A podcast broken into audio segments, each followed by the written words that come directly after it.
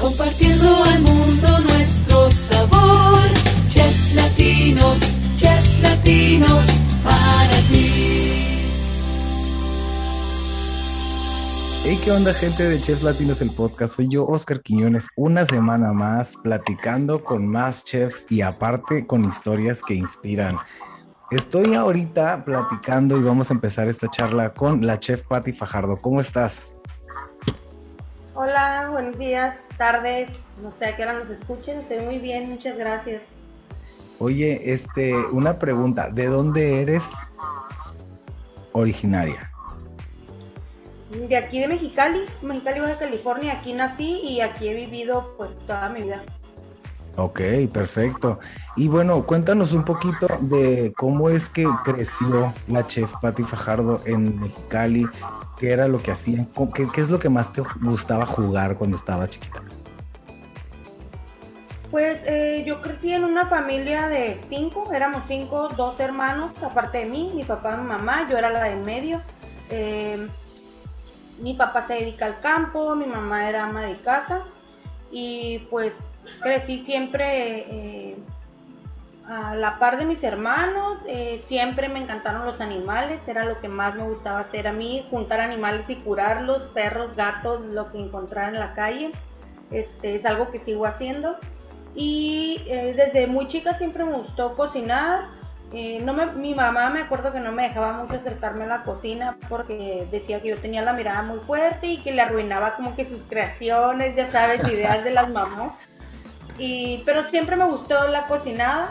Entonces, pues sí, tuve una infancia bastante buena. Eh, mi papá, te digo, se dedicó al campo, entonces esa fue otra eh, de las cosas con las que siempre hemos crecido, el cuidar y respetar las plantas y los animales. Es algo que me gusta también mucho las plantas. A mí no se me da como a mi papá, pero, pero le hago el intento. Es algo que, que viene ya de familia a la jardinería. Oye, entonces me estás diciendo que tú estás inclinada, por lo que escucho, un poquito más hacia la veterinaria.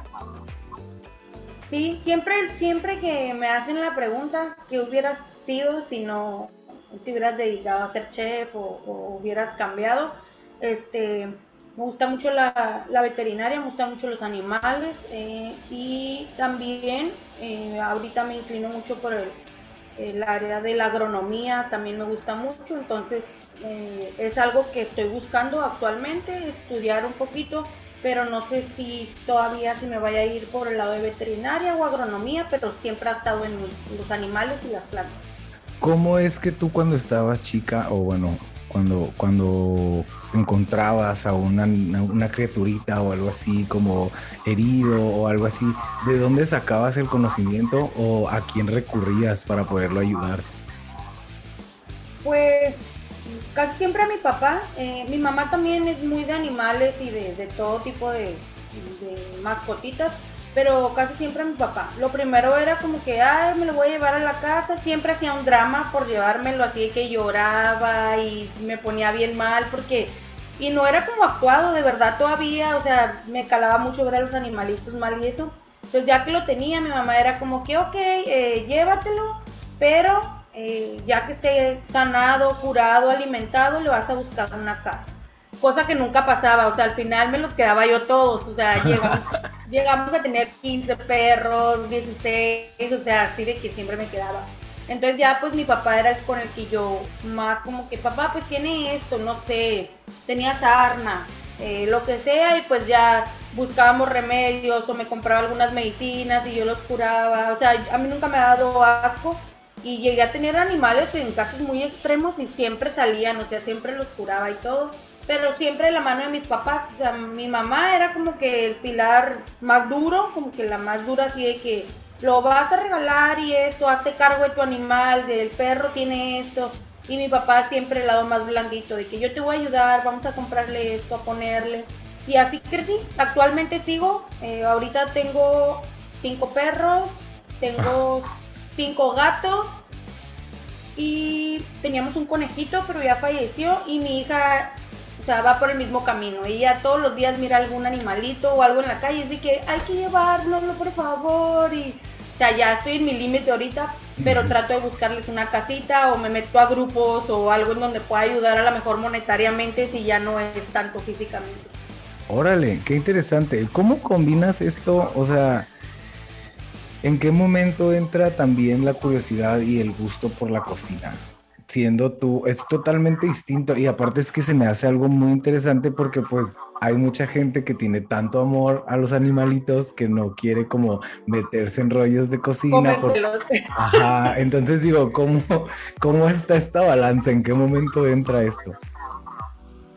Pues yo creo que eh, siento que en parte fue algo hereditario. Mi familia mm, indirectamente siempre se dedicó a a, muchas áreas de la gastronomía. Mi abuelo por parte de mi papá siempre se dedicó a los restaurantes y al área que fue del bar, de los meseros, de todo esto, así como que a la antigua, que era algo como que muy pulcro, los trajes muy bonitos y eso.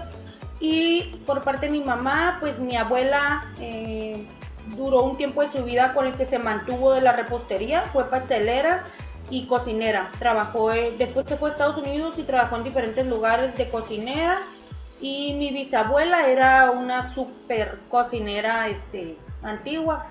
Entonces cuando yo crecí con eso de que a mí también me gustaba, fue un poquito, eh, sobre todo de parte de mi mamá, que no quería que yo me dedicara a eso porque lo miraban como algo pues muy normal, muy X. En ese tiempo no era como que, ah, es una carrera, vas a vivir de eso, sino lo miraban como pues como un hobby, un pasatiempo, como era algo muy normal para la familia el cocinar, no, no parecía una carrera, pues.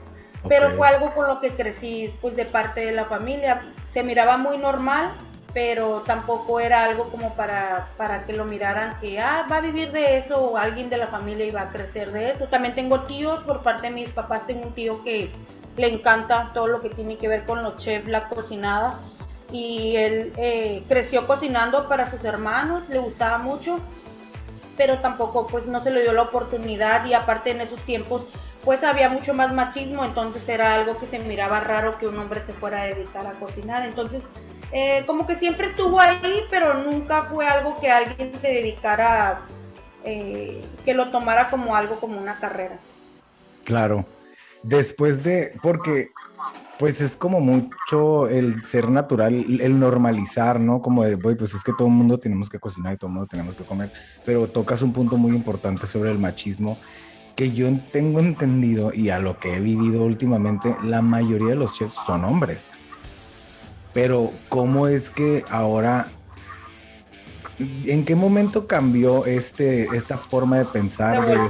ajá, ¿en qué momento se volteó? Porque después era como, ¿qué hace una mujer de chef? ¿No? Ahora, como, ¿por qué? ¿En qué momento tuviste que esto se cambió o dio, dio este giro?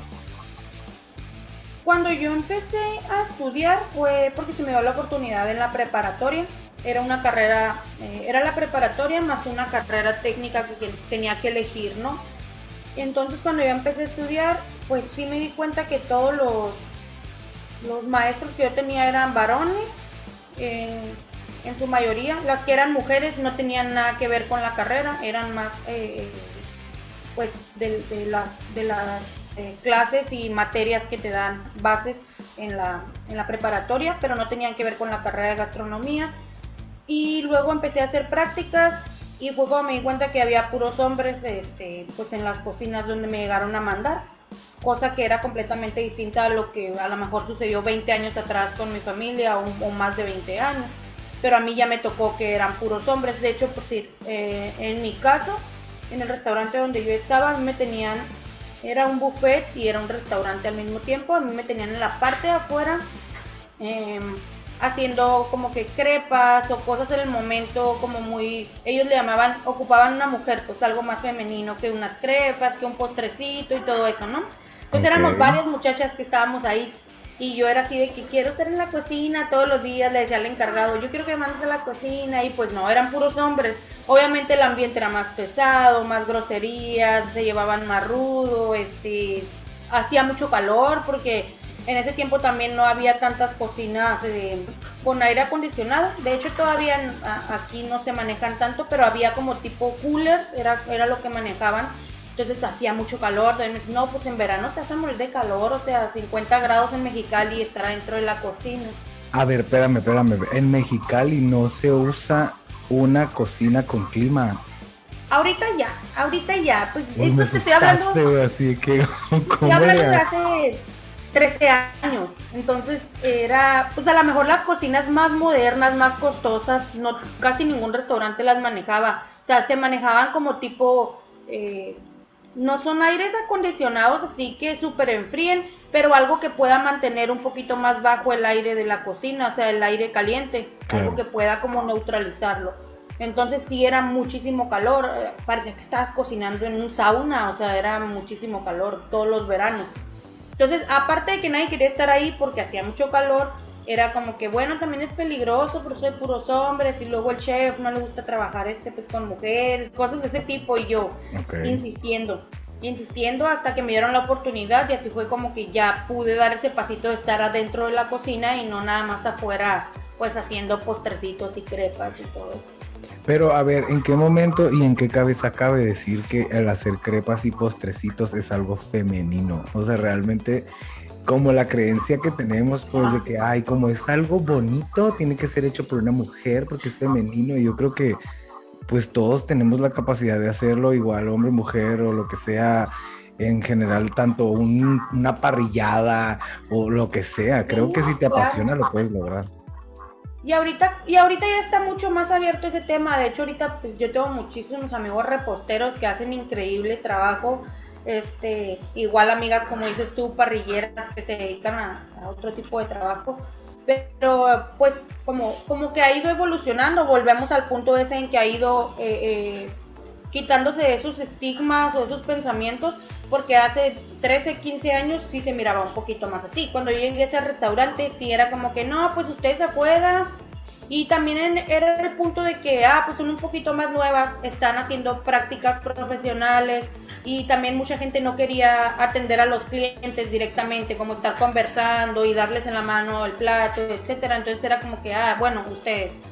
Eh, ahorita pues ya es un tema más abierto, ya es, es decir, si tú quieres, si te gusta estar afuera haciendo postres o si te gusta un trabajo más pesado, estar en la parrilla, ya no se ve tan como en esos años. ok. Pero así fue como comencé, eh, haciendo crepas en un restaurante. Y para la chef Patty, como por ejemplo, ¿qué me podrías decir? ¿Qué beneficios o qué evolución buena tú le ves a todo este cambio? ¿Crees que es algo positivo para la gastronomía o has tenido algunas dudas? Porque se vale, o sea, se vale decir como, ah, creo que estamos evolucionando para bien o para mal. Yo creo como dices tú, hay, hay sus pros y sus contras respecto a lo de, de la forma en que ha evolucionado dentro de las cocinas el crecimiento, de cuando llegan nuevos, de cuando llegan mujeres. Creo que sí ha sido bastante beneficioso, sobre todo para el género femenino.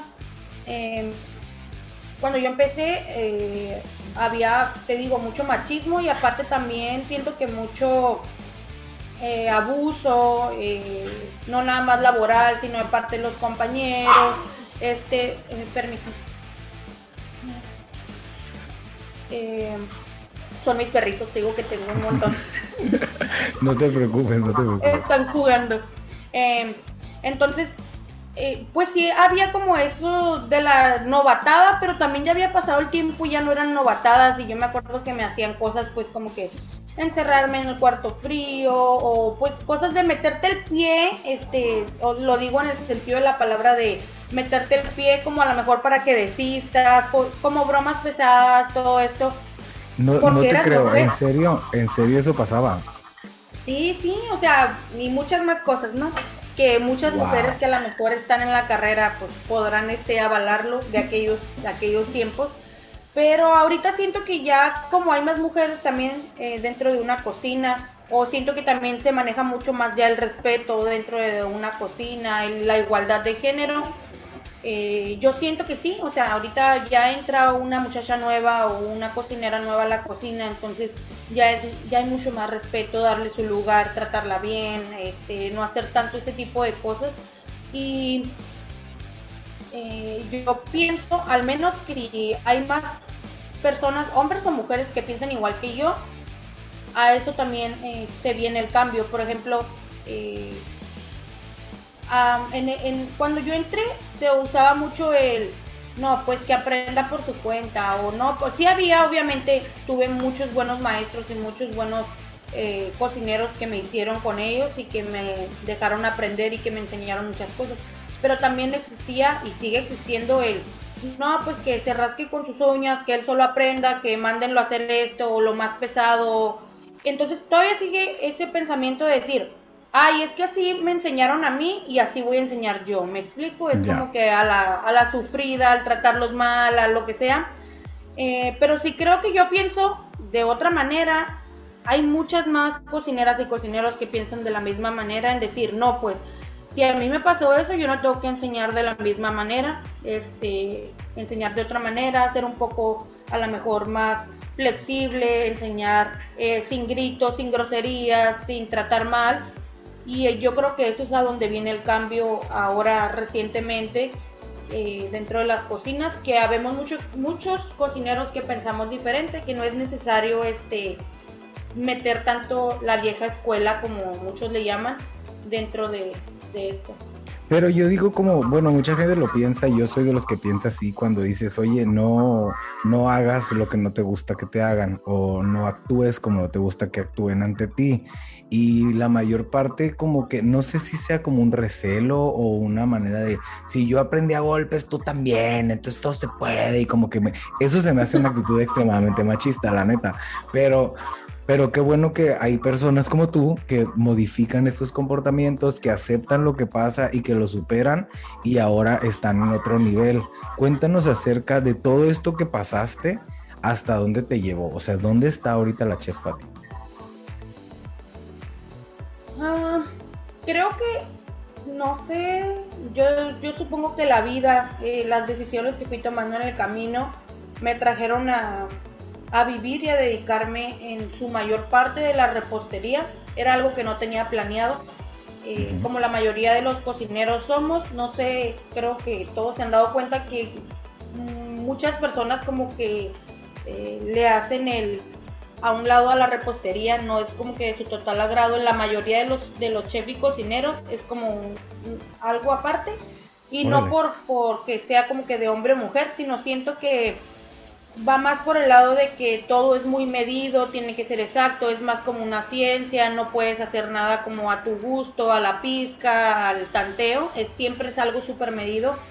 Entonces era algo que por ese lado a mí también no me encantaba y siempre evitaba la repostería. Me acuerdo cuando estaba en la prepa, me dijo un maestro, y me aburría mucho su clase y era de repostería y canapés y eso, nos daba todo eso y me acuerdo que el maestro estaba como que hable, hable, diciendo todo. Yo me aburría muchísimo en su clase y me puse a dibujar en la orilla del cuaderno. Yo estaba como que rayoneando, haciendo figuritas en toda la orilla del cuaderno y él me acuerdo que pasaba por las filas explicando algún tema.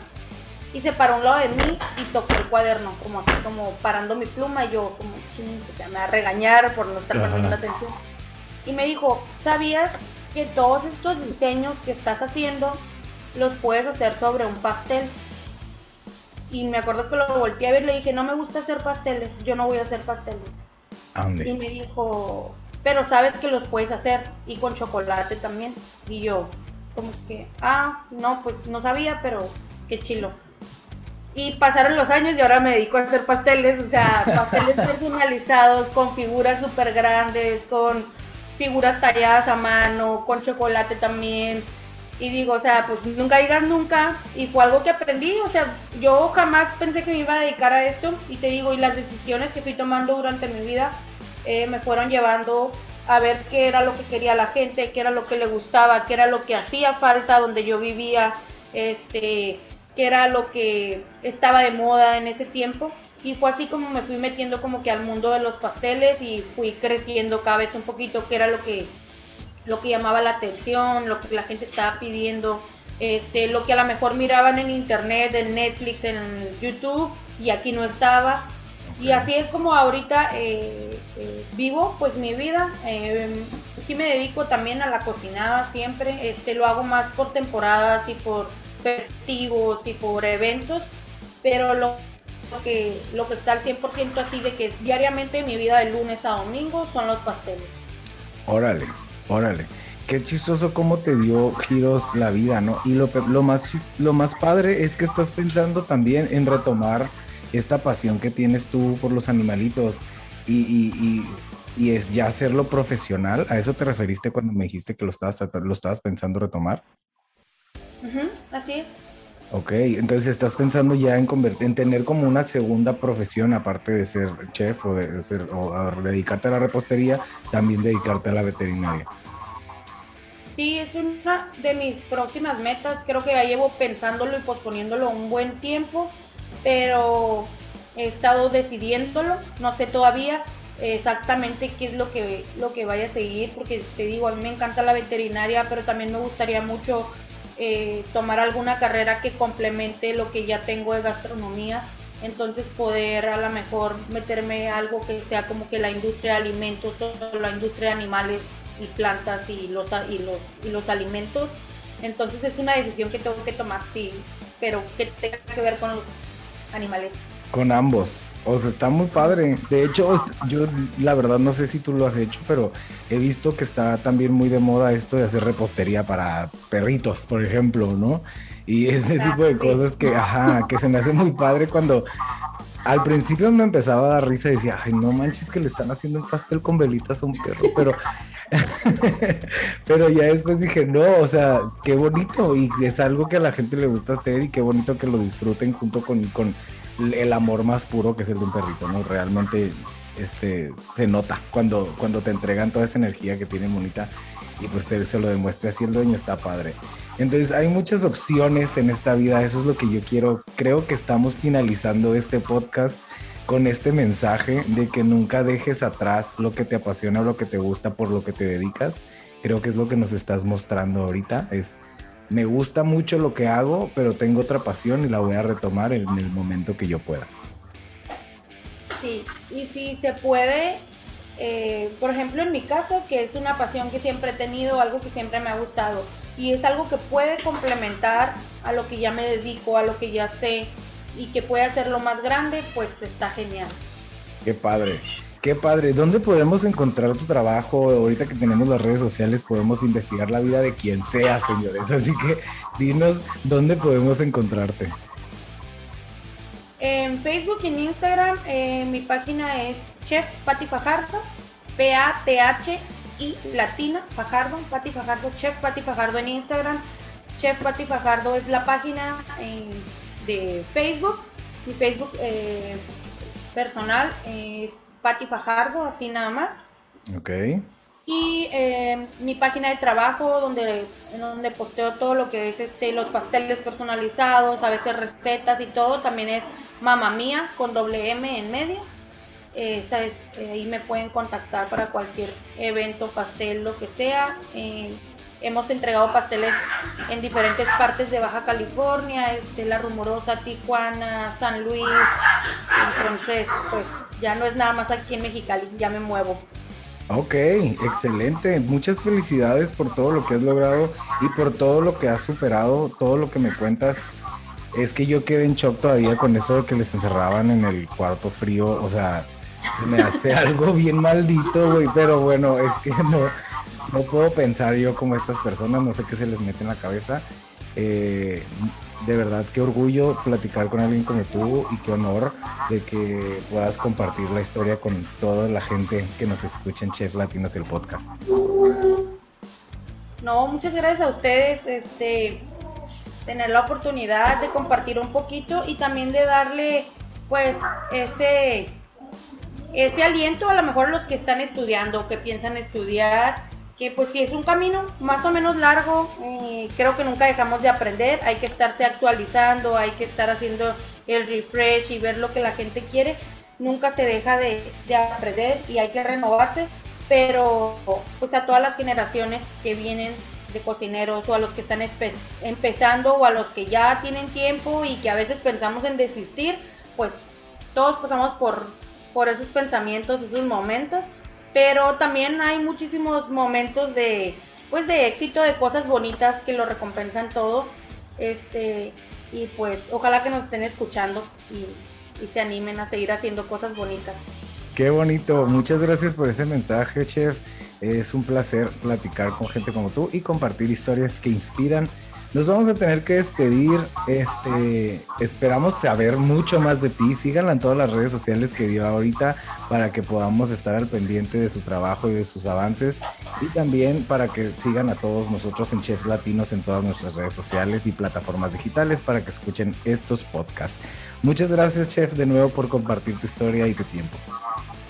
No, gracias a ustedes. Nos vemos pronto en en Valle de Guadalupe y en cualquier otro evento que tengamos con Chef Latinos para que nos sigan y ahí podamos platicar en persona y todo. Amazing, ahí vamos a andar. Les voy a dar un recordatorio rapidísimo que este 24 de julio estaremos en Viñedos de la Reina en Salve Asador Campestre a partir de las 12 horas del día. Es un dominguito, es dominguito para disfrutar muy buena comida, va a haber 10 chefs a su disposición de diferentes partes de México y de Estados Unidos, así que si andas por California o Baja California, vale la pena agarrar el carrito, irte de viajecito al Valle de Guadalupe, disfrutar de música en vivo, buen ambiente, comida, uff, ¿qué más te puedo decir? No te lo puedes perder, métete a nuestras redes sociales de Chefs Latinos y a la página oficial web para que puedas reservar porque hay cupo limitado. Nosotros nos vamos a despedir. Esto fue Chefs Latinos, el podcast. Muchas gracias, Chef, de nuevo. Y nosotros nos seguimos escuchando.